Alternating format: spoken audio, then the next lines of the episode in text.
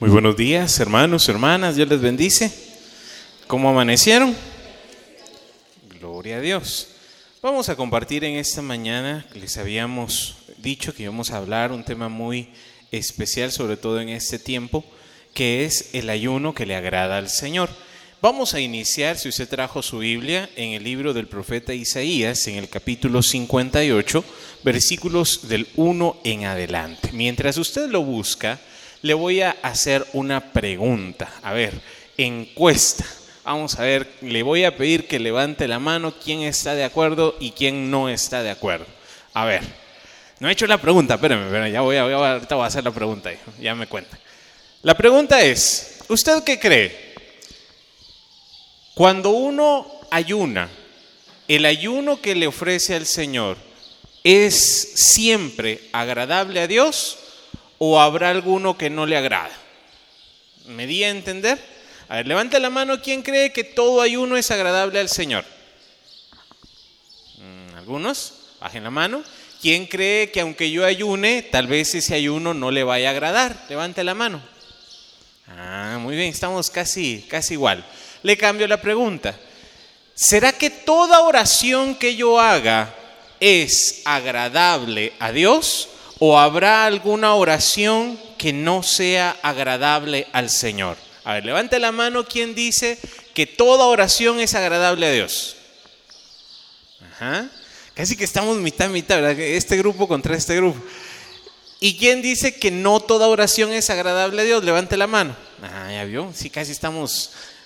Se pusieron de acuerdo, ¿verdad? Todos los que piensan de una manera están de este lado y los que piensan de otra manera están del otro lado. Le cambio entonces la pregunta y me voy a ir, eh, antes de, leer, de leerles eh, Isaías 58, al Génesis. ¿Será que todo lo que le ofrecemos al Señor es agradable a Dios o habrá algo que no le es agradable? Le voy a responder con esta, eh, con una cita bíblica, Génesis en el capítulo 4, versículo 3. Dice, Pasó el tiempo y un día Caín llevó al Señor una ofrenda del producto de su cosecha. También Abel llevó al Señor las primeras y mejores crías de sus ovejas. El Señor miró con agrado a Abel y a su ofrenda, pero no miró así a Caín ni a su ofrenda. Por lo que Caín se enojó muchísimo y puso muy mala cara. Palabra de Dios. ¿Ya me entendió más o menos por dónde voy? Sí, Caín y Abel ambos llevaron una ofrenda. Miren, en este pasaje hay varias versiones, por así decirlo, o hay varias explicaciones. ¿Por qué acepta ofrenda, la ofrenda de Caín y por qué la de Caín no le gusta y por qué la de Abel sí le gusta? Bueno, hay muchas cosas que podríamos decir. Algunos dicen que por la ofrenda, porque al Señor lo que se le ofrecían era lo primero y lo mejor, porque no se le ofrecían verduras y lo que él sembraba, sino que se le ofrecían animalitos. Bueno, no sé. Lo que sí le puedo decir es que Dios es Dios. Y Él tiene total libertad, plena autoridad de decidir qué le gusta y qué no le gusta. ¿Sí? Así como a nosotros decimos esto me gusta y esto no me gusta, Dios es infinitamente más. Y Él decide que sí y que no. Claro, hay ciertos parámetros. En el caso de lo que vamos a hablar el día de hoy del ayuno, hay un ayuno que le agrada a Dios y hay uno que la verdad no mucho. Hay uno que no tiene esa, esa cualidad de ser grato, de ser agradable a Dios. En Génesis vamos a ver que estos dos hermanos, Caín y Abel, ese fue el origen de la pelea entre ellos, de que uno pusiera, dice, muy mala cara y terminara matando a su hermano. En nuestro caso estamos también bajo ese dilema, porque lo que una persona hace sí es agradable a Dios y lo que otra persona haga no. Porque una persona puede pasarse todo el día en la iglesia o todo el día orando o todo el día haciendo cosas y puede que lo que esté haciendo no sea agradable a Dios, mientras otra persona tal vez no haga tanto o no haga demasiado, haga una, dos cosas, haga una o dos cosas, pero las hace bien y eso sí le agrada al Señor. En el caso del ayuno, literalmente hay un pasaje donde habla de esto. En Isaías capítulo 58, versículos del 1 en adelante nos dice la palabra. El Señor me dijo, está hablando Isaías, grita fuertemente sin miedo, alza la voz como una trompeta reprende a mi pueblo por sus culpas, al pueblo de Jacob por sus pecados. Diariamente me buscan y están felices de conocer mis caminos, como si fueran un pueblo que hace el bien y que no descuida mis leyes. Me piden leyes justas y se muestran felices de acercarse a mí. Y sin embargo dicen, ¿para qué ayunar si Dios no lo ve? ¿Para qué sacrificarnos si Él no se da cuenta? El día de ayuno lo dedican ustedes a hacer negocios y a explotar a sus trabajadores. El día de ayuno lo pasan en disputas y peleas y dando golpes criminales con los puños. Un día de ayuno así no puede lograr que yo escuche sus oraciones. Creen que el ayuno que me agrada consiste en afligirse, en agachar la cabeza como un junco y en acostarse con, con ásperas ropas sobre la ceniza. Esto es lo que ustedes llaman ayuno y día agradable al Señor. Palabra de Dios. Vamos a quedarnos ahí.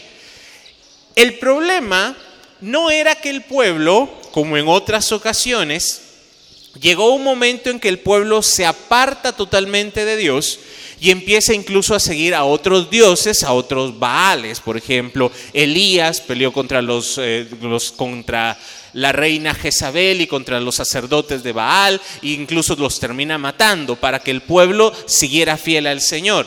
Este, Salomón al final de su vida también él dejó introducir muchos cultos paganos y esto trajo división y trajo idolatría al pueblo de Israel.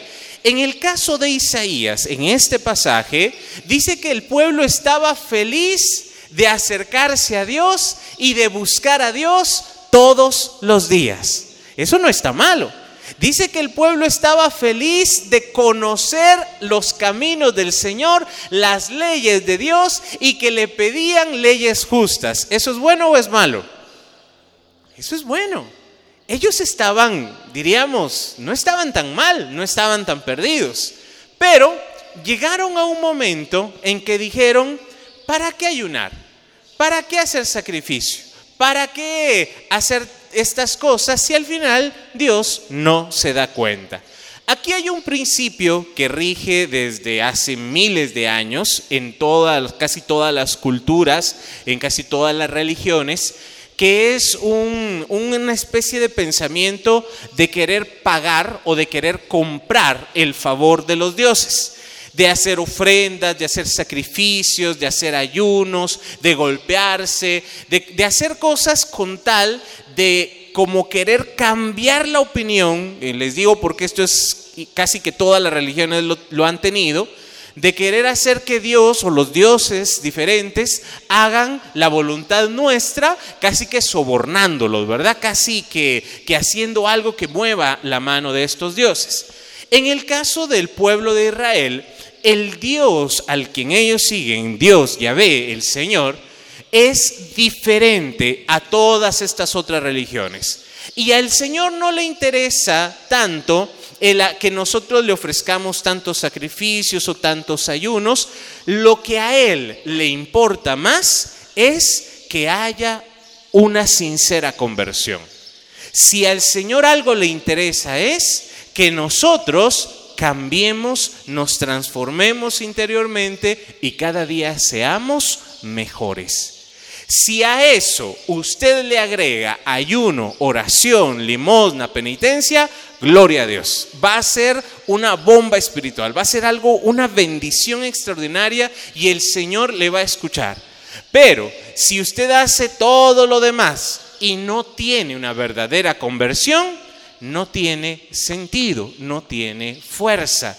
Aunque usted ayune, qué sé yo, todo el mes, aunque ayune toda la cuaresma, aunque usted ayune y no coma carne, la abstinencia de todos los viernes de cuaresma, aunque usted haga y dé una ofrenda grandísima, una limosna muy grande, si no hay conversión, de nada sirve. Aquí vamos a ir a lo profundo, a la raíz de las intenciones, que es lo que el Señor les está diciendo en esta primera parte que leímos del libro del profeta Isaías.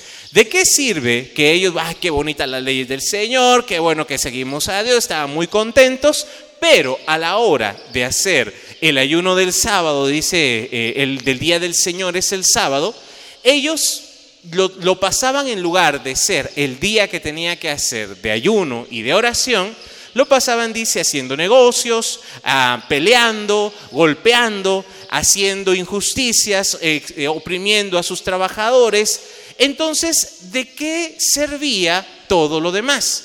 ¿De qué sirve hacer ayuno? ¿De qué sirve hacer penitencia si no estamos haciendo lo básico y lo fundamental? Vamos a seguir y vamos a ver cuál es el ayuno que le agrada al Señor. Sigamos Isaías 58 del versículo 6 en adelante.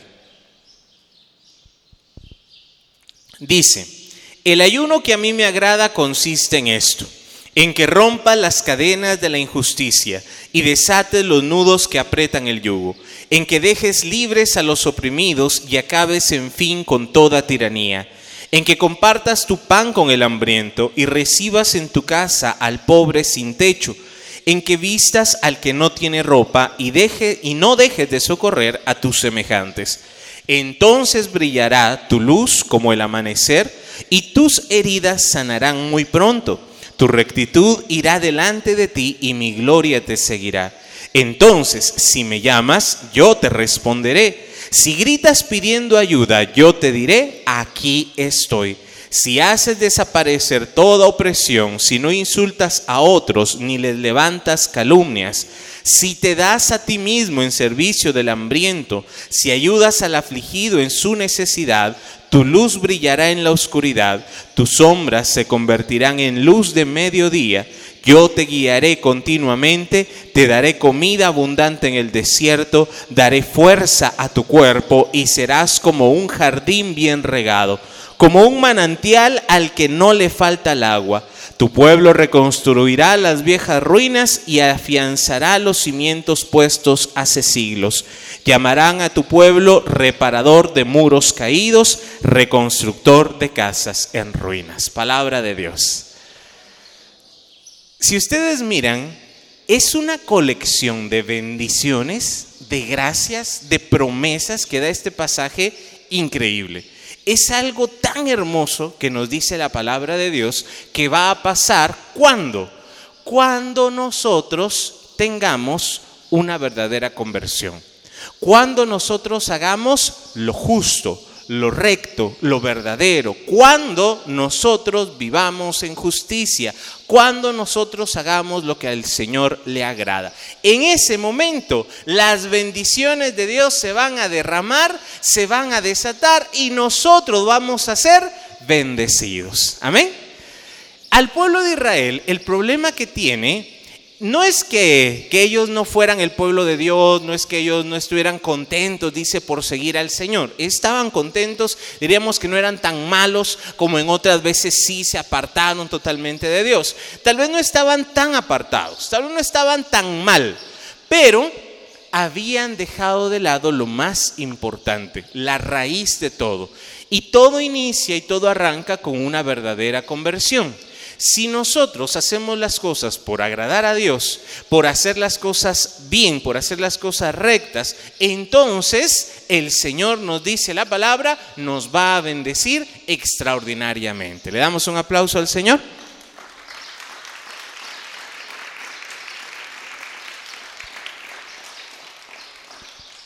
Si miramos la palabra de Dios, hay un pasaje en el libro del, de San Mateo, en el capítulo número 6, si no estoy mal. Ajá. Permítame. No, es el capítulo 9. Aquí está, capítulo 9, versículo 14. A Jesús lo van a criticar, miren, a Jesús lo estaban buscando con, con qué criticar de cualquier forma, de cualquier manera.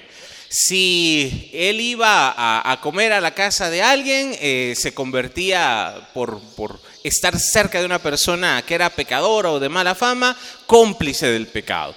Si el Señor eh, iba a una boda, eh, estaba celebrando con, con los demás, lo iban a criticar por todo.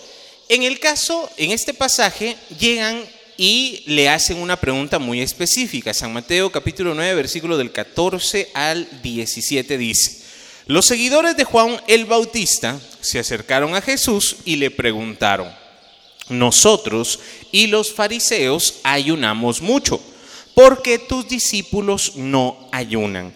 Jesús les contestó, ¿acaso pueden estar tristes los invitados a una boda mientras el novio está con ellos? Pero llegará el momento en que se lleven al novio, entonces sí ayunarán. Nadie arregla un vestido viejo con un remiendo de tela nueva porque el remiendo nuevo se encoge y rompe el vestido viejo y el desgarrón se hace mayor. Ni tampoco se echa vino nuevo en cueros viejos, porque los cueros se revientan y tanto el vino como los cueros se pierden. Por eso hay que echar vino nuevo en cueros nuevos, para que así se conserven las dos cosas. Palabra del Señor, gloria a ti, Señor Jesús. Veamos, la pregunta que le hacen los discípulos de Juan el Bautista era, ¿por qué ustedes no ayunan?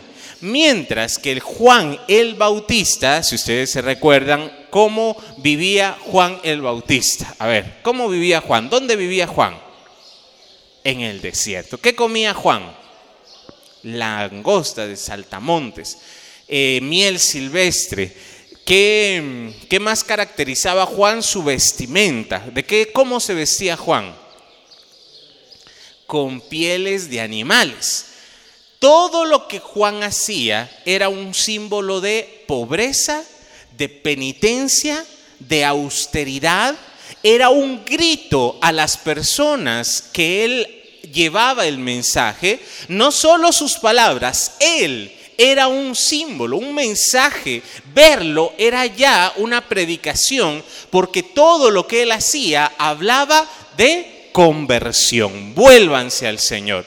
Y Él lo está haciendo con su ejemplo. Él viene a predicar con el ejemplo que Él mismo pone en todas las áreas de su vida, con una verdadera conversión que se ve manifiesta en todo su ser. Esto es un símbolo muy de los profetas. Por ejemplo, eh, otro profeta que hace un símbolo muy parecido es el profeta Oseas.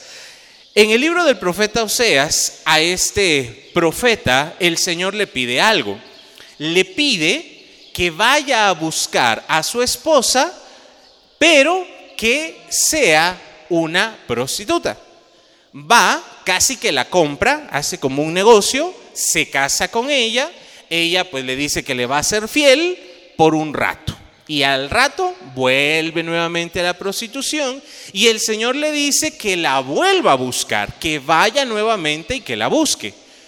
Esto no era eh, porque Dios fuera malo o porque quería humillar a, Oseas, es la historia del pueblo de Israel con Dios. El pueblo por ratos le era fiel a Dios, por ratos se iba a otros dioses, eso es idolatría y es en los profetas, en el lenguaje de los profetas, a esto llega un punto de llamársele prostitución, que el pueblo andaba buscando otros dioses. Y entonces era parte de la, de la forma de predicar de Oseas, no era solamente sus palabras, sino que era su propia vida. Imagínense en el pueblo, porque dicen por ahí, ¿verdad? Que pueblo chico, chisme grande, que Oseas se casó, el profeta se va a casar con una prostituta. Esto debió de haber sido algo que llamara la atención. Luego todos sabían también que ella ya había caído nuevamente en malos pasos. En El Salvador me daba risa que eh, la forma en que lo decían, no sé si lo dicen así, pero cuando yo llegué y estaba ya decían, es que mi esposo o mi esposa me salió malita, decían. Y yo pensaba que, le, que se habrá enfermado o algo. No, era infidelidad. Imagínense que, a Oseas le salió malita la esposa nuevamente, ¿verdad? Y se fue y, y empezó otra vez a ejercer este, este oficio. Y viene y él la vuelve a llamar. O sea, aquí hay algo que no es solamente las palabras, es todo lo que los profetas hacían. A Ezequiel se le pide algo muy parecido, a Jeremías se le pide que no se case, él quería casarse, el Señor le dice que no se case, porque tampoco el pueblo de Israel iba a estar en un momento de guerra, de crisis, de hambre, que el Señor le prohíbe casarse. Los profetas tienen esto. No es solamente lo que ellos dicen, es todo lo que hacen. Y Jesús es esto y mucho más. Pero esto no lo llegan a entender porque lo comparan con Juan el Bautista. Juan el Bautista tenía seguidores. Incluso algunos de los seguidores de Jesús eran antes seguidores de Juan el Bautista. En el Evangelio de Juan va a decir el mismo Juan Evangelista que él estaba siguiendo a Juan el Bautista cuando Juan dice, ese es el Cordero de Dios que quita el pecado del mundo. Inmediatamente él y otro se van siguiendo a Jesús y ya no son seguidores de Juan, ahora son seguidores de Jesús. Bueno, aquí vamos a ver que mientras los seguidores de Juan, como Juan era alguien así austero, con un carácter recio, él les enseñó esto a sus discípulos. Él era una persona que con su vida, con su ayuno, con su oración, con todo lo que hacía, era su forma de seguir a Dios y esto le enseña a sus seguidores. Y ahora le vienen a reclamar a Jesús, aquí va un reclamo implícito, aquí va una, a, ver cómo así, ¿verdad? No que eh, Juan él mismo va a decir que él es más grande que Juan y ahora resulta que él no hace ni lo mínimo indispensable que es ayunar. Y le dicen, ¿cómo así que tú y tus discípulos no ayunan? Mientras que los seguidores de Juan y los fariseos, sí son personas que ayunan y bastante y hacen todo con tal de agradar a Dios. Volvemos a Isaías y pasaba casi lo mismo.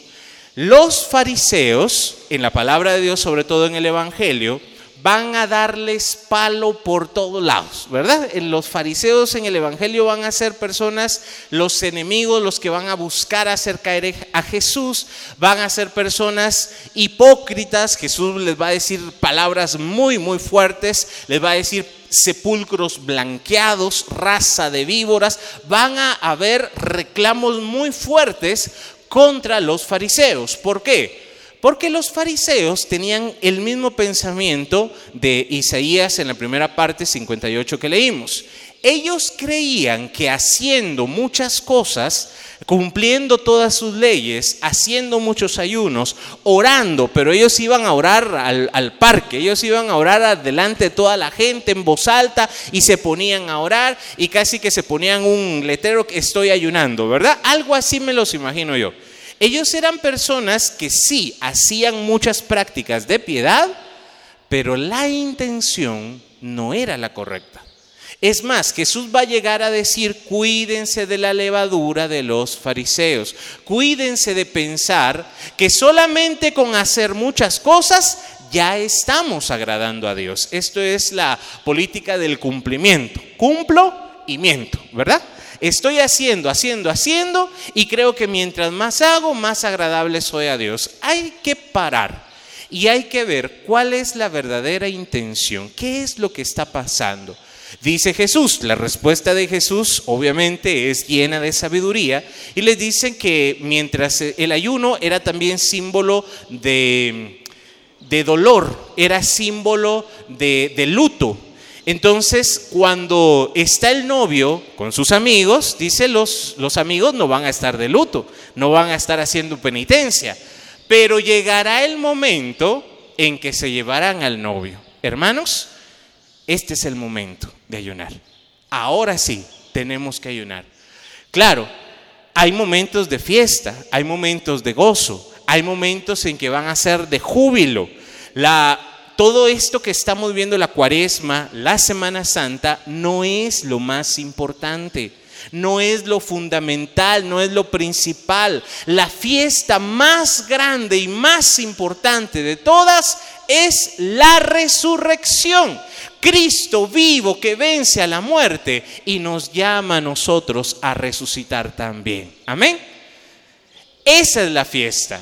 Y por eso nos preparamos tanto. Por eso el ayuno, la abstinencia, por eso el hablar de todos estos temas, para prepararnos a la resurrección. Le damos un aplauso al Señor.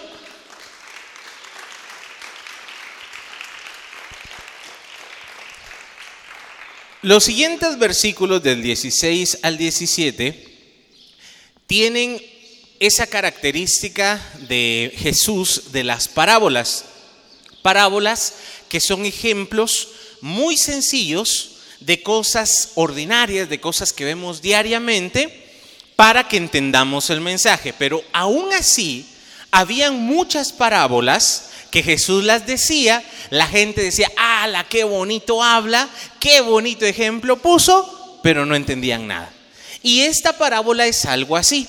Primero pone el ejemplo, dice que nadie arregla un vestido viejo con un remiendo de tela nueva. ¿A qué se está refiriendo? Imagínense que usted tiene las hermanitas que están acá, ¿verdad? Un vestido, una blusa que les encanta, que les fascina, que es la, la mejor que ustedes tienen y que la usan cuando pueden, que casi que cada semana saben que tal día ya le tocó esa prenda, ¿verdad? Pero se le rompe, se le quema, qué sé yo, la plancha, algo así. Y entonces usted va a buscar una blusa nueva al mercado, a la tienda, le corta un pedazo, el pedazo que necesita a esa ropa nueva y parcha esa ropa vieja que usted tenía, que le gusta mucho pero que ya estaba viejita, ¿verdad? Viene Jesús y dice, ¿qué va a pasar? Al momento en que usted la lave o al momento que usted la use, se va a romper, se va a desgarrar. Y entonces el agujero va a ser más grande y si usted lo vuelve a hacer se va a volver más grande y más grande y al final se van a desperdiciar las dos cosas. ¿A qué se está refiriendo Jesús? Cuando Jesús viene a enseñar estas cosas nuevas, cuando Jesús viene a hablarnos de la buena nueva del Señor y de todo lo que el Señor nos promete, es necesario un cambio en el corazón. Tiene que haber una verdadera conversión para que el mensaje pueda venir y pueda ser edificante. Pero si yo no cambio y quiero nada más parchar con esto nuevo, no va a funcionar. Ellos no entienden lo que Jesús está haciendo porque ellos son como ese, esa tela vieja que se ha roto y para ya no tiene, no hay que remendarla, hay que buscar una nueva. Hay que tomar el nuevo camino, hay que entender lo que Jesús quiere decirnos, pero ellos se están aferrando a ser discípulos de Juan. Ellos están siguiendo lo que Juan les había enseñado, ellos están aferrando a estas enseñanzas, aunque Juan mismo llega a decir que él no es el Mesías, que a él no lo tienen que seguir, al que tienen que seguir es a Jesús. Si ellos de verdad quieren ser discípulos de Juan, tienen que volverse seguidores de Jesús. Si quieren remendar una tela vieja, si solamente quieren eh, como hacer una mezcolanza ahí y a ver qué sale, así no funciona. El segundo ejemplo que Jesús pone es más bonito porque habla de vino, ¿verdad? Ese ejemplo sí me gusta. Dice, ni tampoco se echa vino nuevo en cueros viejos, porque los cueros se revientan. Tampoco el vino, em, dice, y tanto como el vino como los cueros se pierden. Hay que echar el vino nuevo en cueros nuevos para que se conserven las dos cosas. Aquí nuevamente Jesús viene a decirnos, el vino nuevo es lo que Él nos viene a enseñar. Él viene a mostrarnos un camino, una forma de seguir a Dios totalmente diferente. Para esto tenemos que cambiar nosotros. Tenemos que cambiar por dentro y hacernos de nuevo, nacer de nuevo, va a decir San Juan. Tenemos que nacer de nuevo, le dice Jesús a Nicodemo, para poder recibir esta gracia, esta bendición. Pero si es un cuero viejo, si es decir, si sigo con mis mismas actitudes, con mi misma forma de pensar, si sigo con la misma, eh, con lo mismo que tenía antes y le echo el vino nuevo, dice, se va a romper y se va a desperdiciar. Si no hay una verdadera conversión, este mensaje no va a tener el fruto que se quiere. Y esto es lo que muchas veces nos pasa. Seguimos con una misma mentalidad, con una misma forma de pensar, y aunque la palabra de Dios venga como un vino nuevo y se nos dé y la escuchemos, muchas personas terminan confundidas, terminan peleadas con Dios porque las cosas no salen como quieren, porque no viene la bendición. ¿Cuántos alguna vez se han puesto con esto de por qué Dios no me escucha? ¿O por qué Dios no hace lo que le pido? ¿O por qué no viene la bendición que yo he estado esperando? Bueno, volvamos a Isaías 58. ¿Cómo están esas cadenas de injusticia? ¿Cómo está ese yugo? ¿Ya lo has roto? ¿Ya lo has liberado? ¿Cómo está ese compartir tu pan con el hambriento? ¿Cómo está el vestir al desnudo? Si volvemos a Isaías 58, casi, casi estamos hablando de las obras de misericordia corporales. Estamos miles de años antes que nosotros le pongamos ese nombre, porque ese nombre ya fue en la teología clásica católica, y ya se está hablando de hacer el bien a los demás. Entonces, si yo ayunara mucho, si yo vengo y ayuno toda la cuaresma, si me voy al desierto como Jesús y no como nada, pero no hago el bien a mis hermanos, no hago obras de misericordia, ese ayuno no sirve. Ese ayuno no funciona. Ahora, hay que aclarar algo. En la historia de la iglesia ha habido lo que se le llamó al principio de la vida monástica una serie de monjes de vida eremítica que se iban al desierto sobre todo en Egipto y en todos estos lugares, en el Monte Carmelo, antes de que hubieran las órdenes religiosas como ahora las conocemos, personas que se iban al desierto a orar y que su vida era eso, estar a solas y estar ayunando y estar orando. Esto, incluso hoy, hay algunas órdenes religiosas, algunos lugares que todavía se practica, pero es una espiritualidad una vocación y es una misión diferente, porque con su oración y con su servicio, eso es lo que el Señor le agrada que ellos hagan, a eso los llamó el Señor. Pero si venimos a hablar de nosotros, que somos eh, laicos, que tenemos familias, que tenemos trabajo, que no nos vamos a ir al desierto, ¿verdad? No nos vamos a ir a, a, encerrar a una montaña, a una cueva, a orar y a dejar la familia y hay que miren qué hacen, ¿verdad? No podemos porque no es nuestra vocación. Nuestra vocación es a la familia, al hogar, al trabajo y ahí también encontramos la gracia de Dios. Claro que debemos orar, claro que debemos ayudar, ayunar, pero unido a una vida de servicio, de entrega y de justicia. Cuando unimos todo esto, entonces viene la bendición de Dios. Entonces vamos a ver la gloria de Dios y vamos a ser testigos. Ahora sí, como ya no está Jesús como lo estaba con los discípulos, ahora es el momento de hacer ayuno, de hacer penitencia, de orar, de pedir y de hacer un ayuno agradable al Señor. ¿Le damos un aplauso al Señor?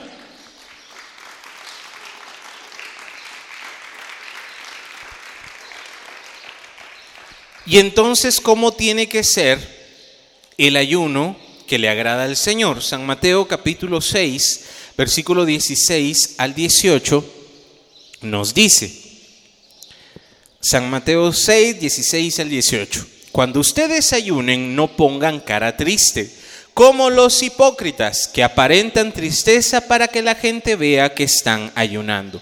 Les aseguro que con esto ya tienen su premio. Tú cuando ayunes, lávate la cara y arréglate bien para que la gente no note que estás ayunando. Solamente lo notará tu Padre que está en lo oculto y tu Padre que ve en lo oculto te dará tu recompensa. Palabra del Señor, gloria a ti, Señor Jesús. Es decir, sí hay que ayunar, pero ¿cómo hay que hacerlo? Sin dar lástima sin andar diciéndole a los demás lo que estamos haciendo. Lávese la carita, dice Jesús, ¿verdad? Lávese bien, perfúmese, ande tranquilo, ande normal y nadie se tiene que enterar. Hágalo, hágalo en su casita, hágalo sin que nadie se entere. Ahora estamos en la era de las redes sociales y casi que todo lo tenemos que andar publicando, ¿verdad? En Facebook, en Twitter, en Instagram, en todo eso. Tal vez ustedes no están tan metidos en eso, pero ahora casi todo tiene que salir ahí. Vamos a ir a comer a algún lado, foto a la comida, ¿verdad? Vamos a ir a la iglesia, foto a la iglesia. Vamos a ir a la procesión, foto a la procesión, ¿verdad? Y todo tiene que estar publicado ahí. Jesús nos dice todo lo contrario. Si usted va a ayunar, no diga que está ayunando. Vaya y ayune y hágalo tranquilamente, ofrézcaselo al Señor. No tiene nadie que saberlo. Es más, un verdadero ayuno tiene que ir acompañado de oración. Si un ayuno no va acompañado de oración, es dieta. A ver, mire el hermano que está a la par de usted y dígale, hermano, si ayunas y no oras, estás haciendo dieta. A ver, dígale.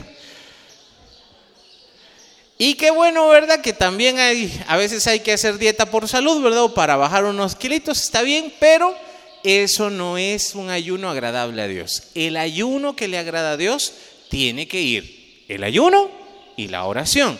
Cuando unimos ayuno y oración, entonces estamos agradando a Dios. Claro, vuelvo también a insistir, Isaías 58, viviendo una vida de rectitud, de justicia, de bondad, de bien al prójimo, de hacer obras de misericordia. Unido a todo eso, si a todo eso le agregamos ayuno y oración, hermano, va a ser algo increíble. Pero si no queremos un cambio de vida, si no tenemos una conversión sincera, aunque ayune, aunque ore, aunque se ponga de cabeza, aunque se vaya al desierto, si no hay un cambio interno, si no hay un cuero nuevo, si no hay una tela nueva, entonces no funciona la cosa. Tiene que haber un cambio interior. En el libro de la Teología de la Perfección Cristiana hay un término que me gustó mucho.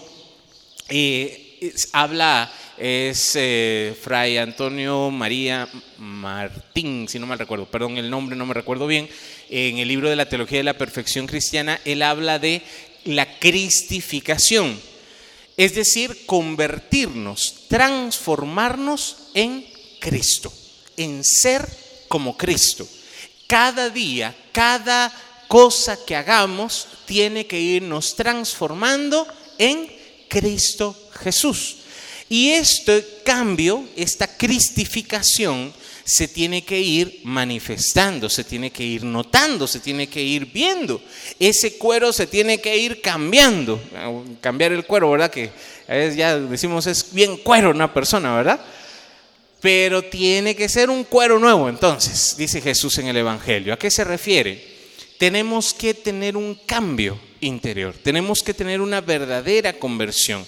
Y el ayuno nos sirve para esto, sí, nos puede servir para que haya ese cambio. No es que el ayuno en sí me vaya a cambiar, pero el hacer penitencia, el llevar una vida ascética de negación, de sacrificio, de ayuno, de hacer todas estas prácticas, nos sirve a que tengamos también un crecimiento espiritual. La semana pasada hablábamos de irnos al desierto con Jesús, que es la contemplación, que es buscar esos momentos de silencio, de soledad y todo eso muy bonito. Gloria a Dios. Pero el sano equilibrio de la vida mística viene con la vida ascética. No podemos irnos nada más por una o por la otra, tenemos que llevar las dos. Ir al desierto con Jesús, ponernos en disposición, cerrar nuestros ojitos y orar como lo hemos aprendido, qué bueno. Ese es buscar el misterio de Dios, la vida mística. Pero la otra parte, el otro lado de la balanza es el ayuno, la penitencia, los sacrificios, las negaciones y todo lo que hagamos que nos duele, que lo sentimos, que nos lastima, y que no recuerda nuestra debilidad humana. Cuando nosotros llevamos un sano equilibrio entre las dos, vamos a llevar una verdadera conversión y un camino de madurez espiritual. ¿Qué pasa si me voy solo por la vía mística? Mucha oración, muchos ayunos, mucho rosario, muchas visiones, muchos mensajes, muchos milagros, muchos dones, muchos carismas, pero no me aprendo a negar, no me aprendo a mortificar no me aprendo a dominar mis emociones, mis pasiones, mis sentimientos. Ahí podríamos caer en un error que se le llama iluminismo. Personas que pueden que pasen 20 horas al día orando, pero no tienen una verdadera conversión. Eh, la beata Conchita de Armida habla de una, un gusanito que puede picarle al alma que es la soberbia espiritual. Pareciera contradictorio, pero suele pasar. Personas que creen que ya son muy santas o muy místicas o que ya están en otro nivel espiritual, ¿verdad? Y todos los demás son la chusma que apenas está iniciando. Ah, ahí, ahí falta algo. O personas que digan, no, yo soy la peor basura, soy una cucaracha, soy inservible, y se echan palos solitos. No es necesario, la, humildad es verdad y no es necesario hacerse de menos para aparentar humildad. No, esto no, no es humildad. Al contrario, a veces lo hacen para que le digan, no hermanito, si usted tiene tales dones, si usted ha hecho tantas cosas bien, es para que le suban el ánimo, ¿verdad? Para que le suban la autoestima. Y eso al fondo es orgullo, es soberbia. Por eso es tan importante, a la par que llevamos la vida de oración, la vida de la vida mística, de la vida de, buscar el rostro de Dios en oración, tenemos que llevar la otra parte que es la vida ascética y ahí entre el ayuno, la penitencia, la mortificación. Veamos, en segunda carta de Corintios, capítulo 12, versículo 8, dice San Pablo, segunda carta de Corintios, capítulo 12, versículo 8. Tres veces le he pedido al Señor que me quite ese sufrimiento, pero el Señor me ha dicho, mi amor es todo lo que necesitas, pues mi poder se muestra plenamente en la debilidad. Así que prefiero gloriarme de ser débil para que repose sobre mí el poder de Cristo. Y me alegro también de las debilidades, los insultos, las necesidades, las persecuciones y las dificultades que sufro por Cristo. Porque cuando más débil me siento es cuando más fuerte soy. Palabra de Dios, te alabamos Señor. A ver, levante la mano quien se alegra cuando lo insultan, cuando lo maltratan, cuando cuando lo persiguen, cuando se siente débil. A ver, levante la mano. Ay, miren estos hermanos. Ahora se cambiaron de... Miren, San Pablo era San Pablo. Pero cuando nosotros nos dicen hermanito, despedido de su trabajo por seguir a Cristo, ¿quién se alegra? Cuando le dicen hermano, un diagnóstico médico qué sé yo, cualquier enfermedad. Le dicen, hermano, usted está enfermo. ¿Quién se alegra por estar enfermo? ¿Quién se alegra cuando tiene un problema en la casa? ¿Quién se alegra cuando tiene una dificultad? Esto es algo que ya solo almas muy, muy, muy avanzadas logran hacer. Humanamente es al revés, al contrario, nos enojamos, nos molestamos, pero ¿por qué a mí? Pero si yo soy tan bueno, ¿verdad? Si yo vengo todos los jueves a la asamblea contemplativa y no me pierdo ni una de las enseñanzas, ¿por qué me pasa esto a mí? Hermanos, San Pablo llega a resumir esto, así lo dice y así lo explica.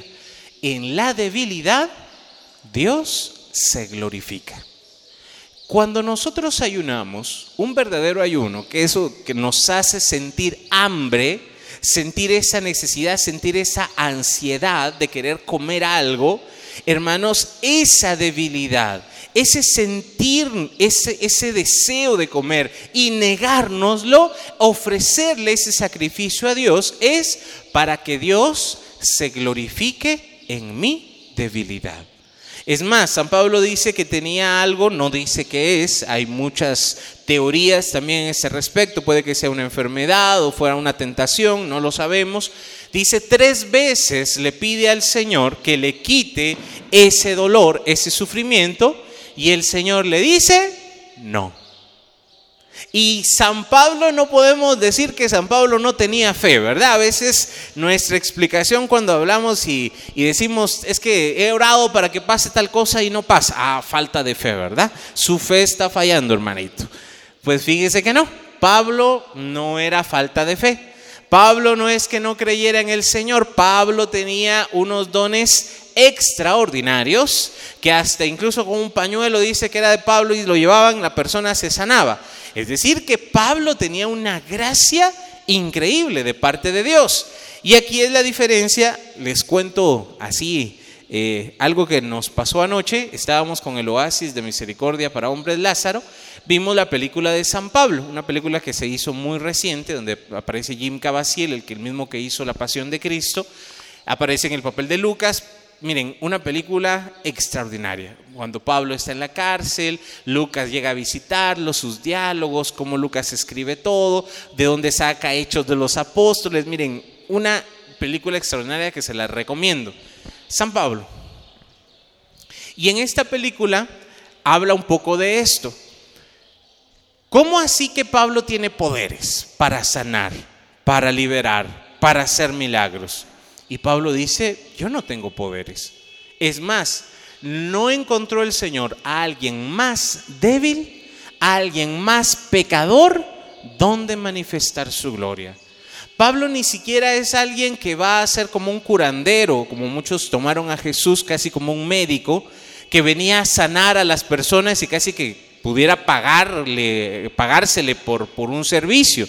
Él no viene a hacer esto, Él no viene a ofrecer un servicio, Él no viene a ofrecer que va a venir a sanar a las personas.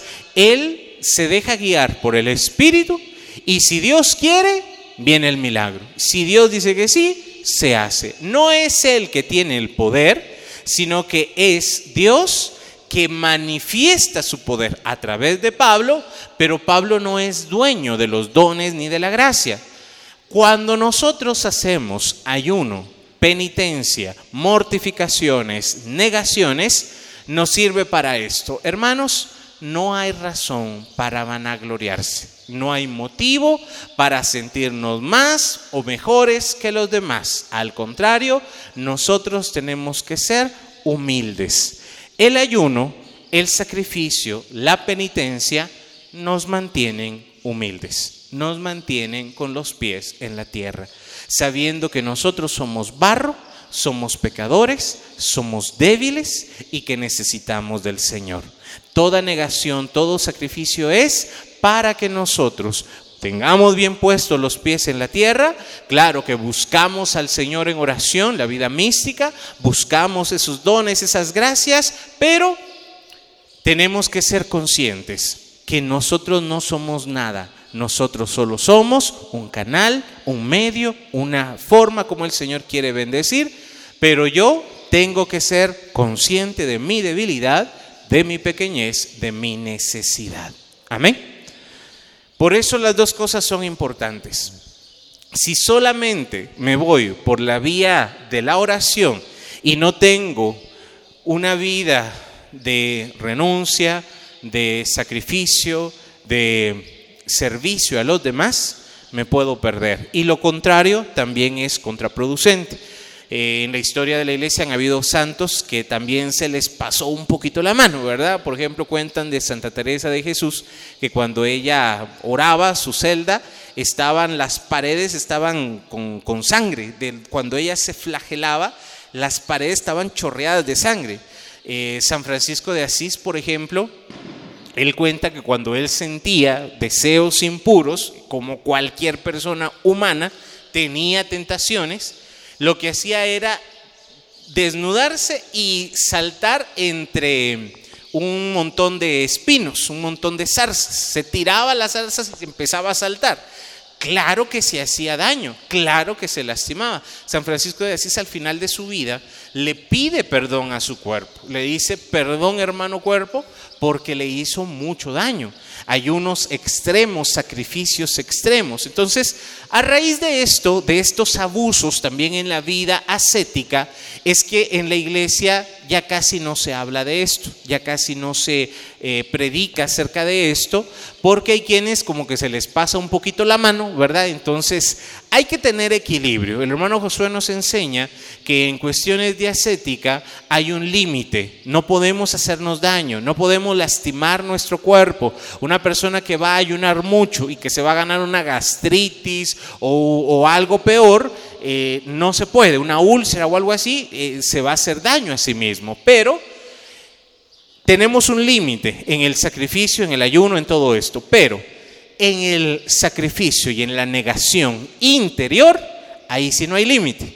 Cuando yo me niego a mí mismo en algo que no me gusta, en algo que quizás no, no estoy de acuerdo, pero se lo ofrezco al Señor y de todos modos lo hago o de todos modos eh, lo asumo, cuando lo ofrezco a Dios, esto se convierte en una negación interior. Puede pasarnos a todos en la misma casa, en la misma familia. Eh, ¿Qué vamos a comer, verdad? Y todos dicen una cosa y solo yo digo otra, ¿verdad? Pues me voy a negar y voy a hacer lo que los demás dicen. En cosas tan sencillas, en cosas tan pequeñas, podemos nosotros negarnos interiormente. Y haciéndolo así, en esos eh, sacrificios internos, ahí sí no hay límite, ahí sí usted lo puede hacer y hasta incluso va a haber menos peleas y menos problemas en la casa cuando nosotros somos más llevaderos en este sentido, incluso negándonos, pero haciéndolo por amor. Una forma también donde podemos hacer sacrificio y ayuno es en la, a la hora de comer, a la hora de alimentarnos. Habrán cosas que no nos gustan, habrán cosas que nos gustan mucho, entonces, a la hora de sentarnos a la mesa tenemos una buena oportunidad para hacer un sacrificio. Si por ejemplo vengo y me serví mi alimento, o sea, la porción que me voy a comer, y hay un poquito más y me ofrecen quiere más, tal vez todavía hay un hoyito por ahí, ¿verdad? Que todavía me cabe, voy a ofrecer un sacrificio, no voy a comer más de lo que ya me serví. Me sirvo una vez y ya. O hay algo que no me gusta, voy a agarrar más. Hay algo que no me gusta comer, eso voy a agarrar más. Y hay algo que me gusta mucho, voy a agarrar menos o no voy a comer eso, solamente voy a comer lo demás. O quizás alguna vez, tal vez eh, usted pueda hacerlo, sobre todo las mamás, amas de casa que están acá, cocinar la comida sin sal. No le va a hacer daño, no se va a morir, va a saber horrible, pero es, la idea es hacer un sacrificio o tomar las bebidas sin azúcar. Bueno, habrá quien que diga, bueno, yo el café lo tomo sin azúcar, entonces ya no será sacrificio, pero a los que tal vez le gustan sí. O, o quizás Habrán cosas que nos gusten mucho, ese es otro tipo de ayuno. Si ustedes quieren saber un poquito más de esto, hay un tema del hermano Josué que se llama los las 18 formas de ayuno, que ahí puedan ustedes tal vez tener un poco más de información, no es el tema. Hoy lo que quería hablarles era de que hay un ayuno que le agrada a Dios y un ayuno que no le agrada. Aunque usted ayune 24 horas, pero no está en gracia, no está bien, no va a servir el ayuno. Y si, y si usted a su conversión, a su vida de justicia, de oración, de paz, le agrega ayuno y oración, hermano, ahí sí, la bendición del Señor va a venir de forma extraordinaria. Amén. El Papa Francisco también, y con esto termino, ha dicho una frase que muchos incluso ahora ya casi que la están malinterpretando, porque se ha dicho que el Papa Francisco dijo, ¿de qué sirve hacer ayuno y abstinencia de no comer carne si me estoy devorando a mi hermano? Esto lo dijo el Papa Francisco y está muy bien dicho. ¿De qué me sirve en viernes, eh, todos los viernes de cuaresma, verdad? Eh, no voy a comer carne, no voy a comer pollo, no voy a comer carne asada, no voy a comer así cosas eh, muy ricas. Pero estoy con chisme, estoy con calumnias, con divisiones, estoy eh, esparciendo rumores. ¿qué sentido tiene? Ahora, que el Papa Francisco haya dicho esto, no quiere decir, ah, entonces ya no hay que hacer ayuno y ya no hay que hacer abstinencia. No, la norma sigue, la norma se impone. Que también tenemos que negarnos cuando ya vamos a, a decir algo que no debemos, mordernos la lengua, hay que agregárselo, pero no es tampoco que, que, entonces ya no vayamos a hacer ayuno y abstinencia, hay que hacerlo. Pero más importante que el ayuno y la abstinencia es el cambio interior, la conversión a la que estamos llamados. Le damos un aplauso al Señor.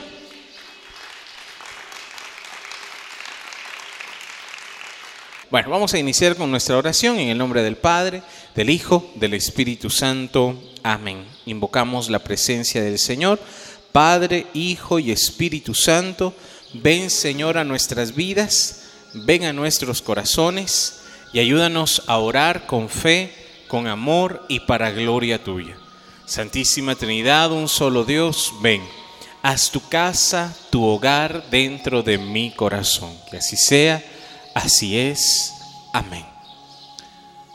Señor, en esta mañana queremos, a través de tu palabra, pedirte que nos ayudes a tener ese cambio, esa conversión sincera que nuestro corazón necesita.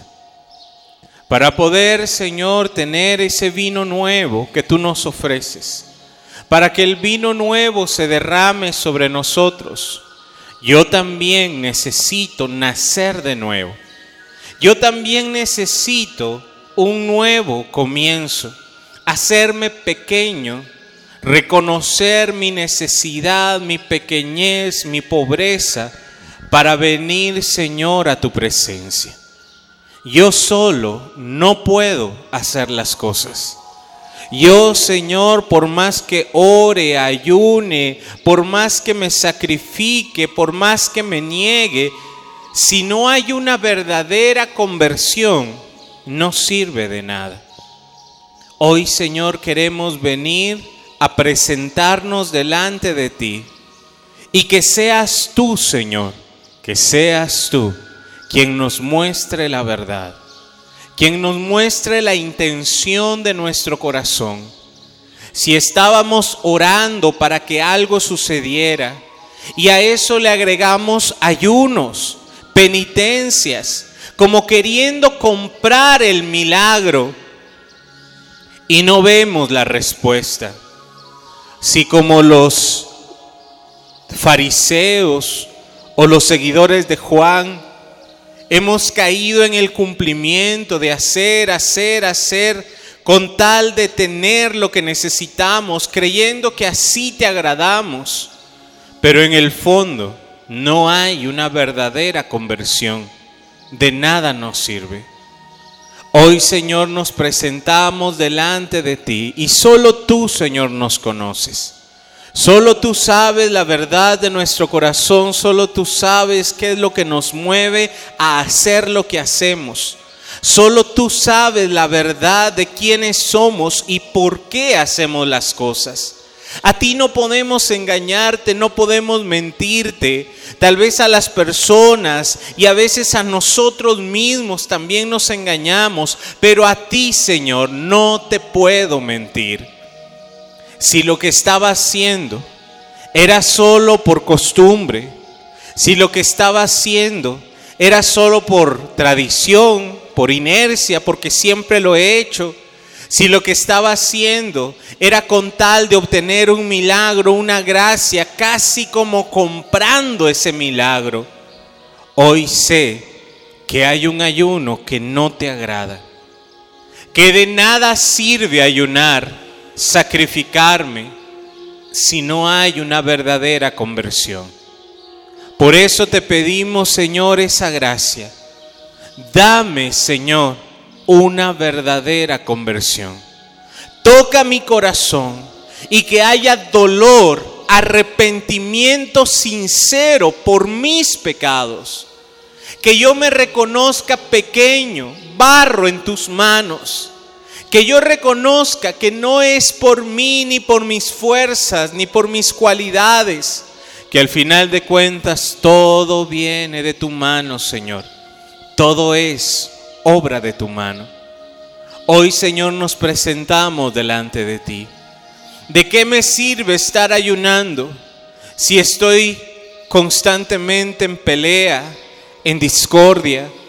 ¿De qué me sirve estar orando y ayunando si no tengo un cambio en mi forma de pensar, en mi forma de vivir? ¿De qué me sirve estar ayunando y estarme sacrificando y estar orando tanto tiempo si no quiero cambiar en ciertas áreas de mi vida? ¿De qué me sirve ayunar y no comer si ese pan no se lo doy a quien más lo necesita? Hoy, Señor, permíteme una verdadera conversión, un verdadero cambio, que sea muestra de que tú vives en mi corazón.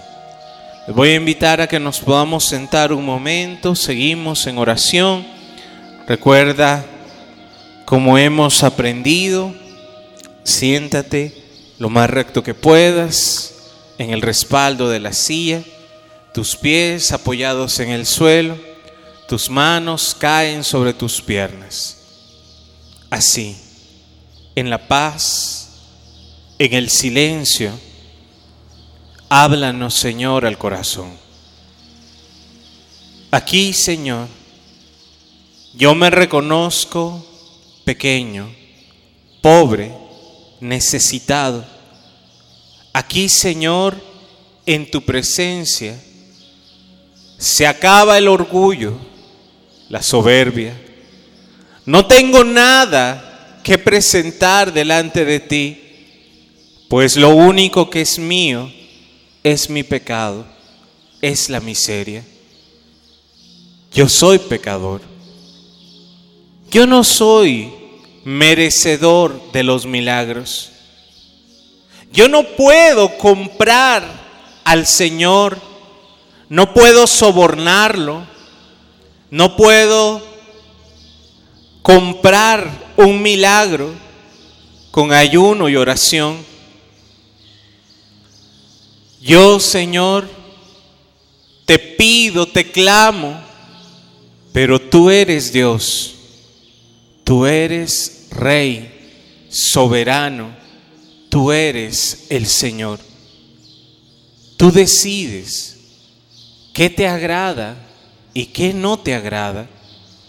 Y no lo has dejado en la palabra de Dios para que nosotros sepamos qué es lo que te agrada y qué no te agrada. Por eso, Señor, al meditar en tu palabra, tú nos dices hoy que para el vino nuevo se necesitan odres nuevos. Hoy, Señor, me presento delante de ti y te pido, cámbiame, transfórmame, moldéame, Señor Quiero nacer de nuevo. Quiero nacer de nuevo en ti, Señor.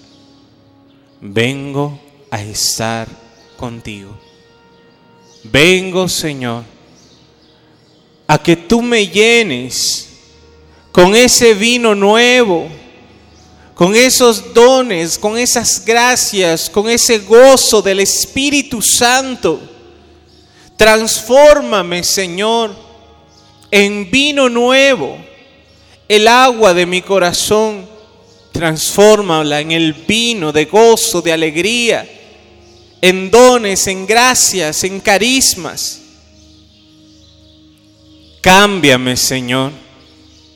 Si aún traigo una forma de pensar del mundo, si aún estoy consintiendo ciertas cosas, ciertos pecados, si aún estoy consintiendo ciertas áreas que se transforman en puertas abiertas al enemigo, en chismes, en murmuraciones, en mentiras, en calumnias, en división, en partidismos, si yo he sido instrumento de dolor, de división, hoy me presento delante de ti. Hoy vengo, Señor, nuevamente a pedirte, cámbiame, transfórmame, tómame, tómame, tómame, tómame en tus manos, Señor. Quita de mí lo que no te agrada. Arranca de mi corazón eso que no me deja seguirte con libertad. Muéstrame, Señor, qué áreas de mi vida necesito entregarte, necesito rendir. Muéstrame, Señor, qué cosas he consentido y he dejado que se queden ahí en mi corazón. Hoy vengo delante de ti y como lo dijiste en el Evangelio, mientras estamos con el novio no se puede ayunar. Mientras estamos en la boda, en la fiesta, no hay ayuno. Pero llegará el momento en que se lleven al novio. Ese día ayunaremos. Aquí y ahora. Jesús sí está con nosotros de forma espiritual pero está también a la derecha del Padre. Este es el momento de ofrecer ayunos, penitencias, sacrificios por amor al Señor. ¿Cuántas cosas necesitamos cambiar, Señor? ¿Cuántas cosas hay en nosotros que necesitamos cambiar? A ti no podemos engañarte, a ti no podemos, Señor, fingir o pretender, porque tú sabes lo que hay en mi corazón.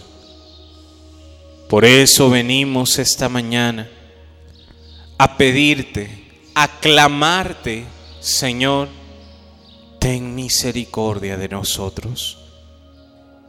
Toca el corazón, aún el corazón duro, rebelde, aún aquel que piensa que ya no necesita conversión porque ya es suficientemente bueno, aquel que cree que ya hace lo suficiente para ganarse el favor de Dios, aquel que cree que ya hizo suficiente y no quiere hacer más porque ya ha dado mucho, pero el Señor te dice más, más, no te quedes ahí porque el Señor quiere más y más de ti. Vengo, Señor, a pedirte. Vengo, Señor, a clamarte. Ten piedad. Ten misericordia de mí. Ayúdame a ver, ayúdame a entender lo que está mal en mí. Y no dejes, Señor, que el orgullo, que la soberbia me roben la bendición, la gracia que tú tienes para mí. Perdóname, Señor, si creía, si pensaba que ya era lo suficientemente justo, si pensaba que ya había dado lo suficiente y que no tenía nada más que dar. Perdóname, Señor si creía que ya era suficientemente bueno por venir, por estar acá, si pensaba, si creía que ya estaba haciendo lo suficiente, lo necesario, y no quería dar más, Señor, perdón. Perdón, Señor, si me creía bueno, si me creía justo, si me creía santo. Perdón, Señor, si dejé que el orgullo y la soberbia se quedaran en mi corazón. Perdón, Señor. Hoy vengo a tu presencia a pedirte, a clamarte, Señor, ten piedad de mí. Ten piedad de mí. Perdona mis ofensas, perdona mi maldad, perdona, Señor, todo lo que he hecho y que no te agrada. Perdón, Señor. Si aún con mi ayuno, con mi oración, no estaba siendo agradable a ti, hoy, Señor, te pido perdón. Perdón, Señor. Hoy quiero decirte, Señor, te ofrezco todo lo que hay en mí. Cada negación, cada sacrificio, Cada vez que hubiendo necesidad, hubiendo la oportunidad, pueda negarme por amor a mis hermanos y a mí, hoy quiero, Señor, entregarme por completo. Hoy quiero decirte, Señor, aquí estoy, tómame, úsame, llévame donde tú quieras. Especialmente donde hay una necesidad, donde hay un hambriento, un sediento, alguien necesitado. Si tú, Señor, lo pones en mi camino, recuérdame, Señor, las palabras del profeta Isaías.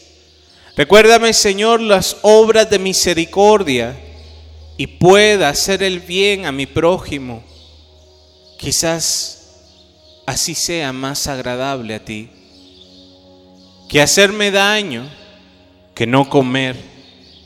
Hoy, Señor, todo lo que haga sea por amor a ti.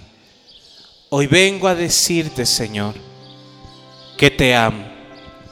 Hoy reconozco, Señor, que tú has sido bueno, misericordioso, bondadoso conmigo. Y por eso estoy aquí, Señor, para decirte, te amo. Te amo, Señor. Te amo, Señor. No existe palabra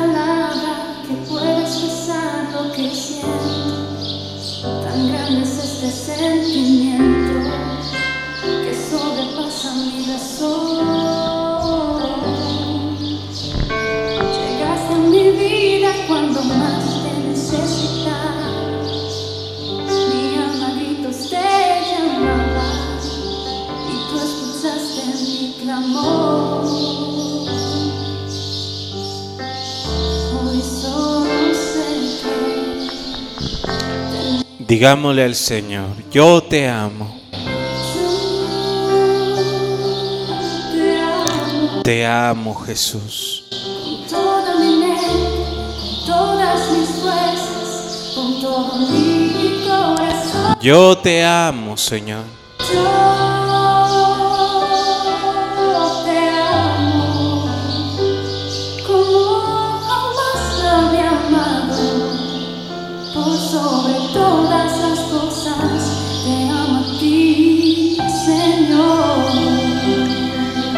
Si ayunamos, si oramos y estamos acá, es porque te amamos.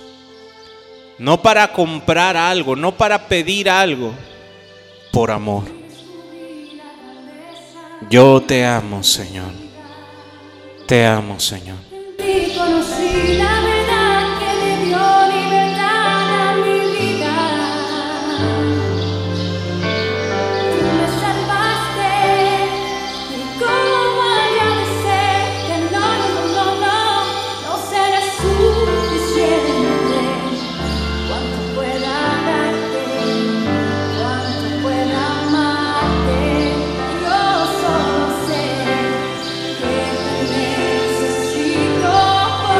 Yo te amo.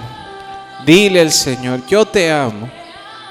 Por amor, Señor, es que estoy acá. Por amor, es que quiero seguirte. Por amor, es que quiero ayunar, quiero darte, Señor, todo. Por amor a ti. Porque te amo, Señor. Porque ha llegado el momento que decía Jesús. El momento de ayunar. Te amo. Te amo, Señor. Te amo, Jesús. Te amo.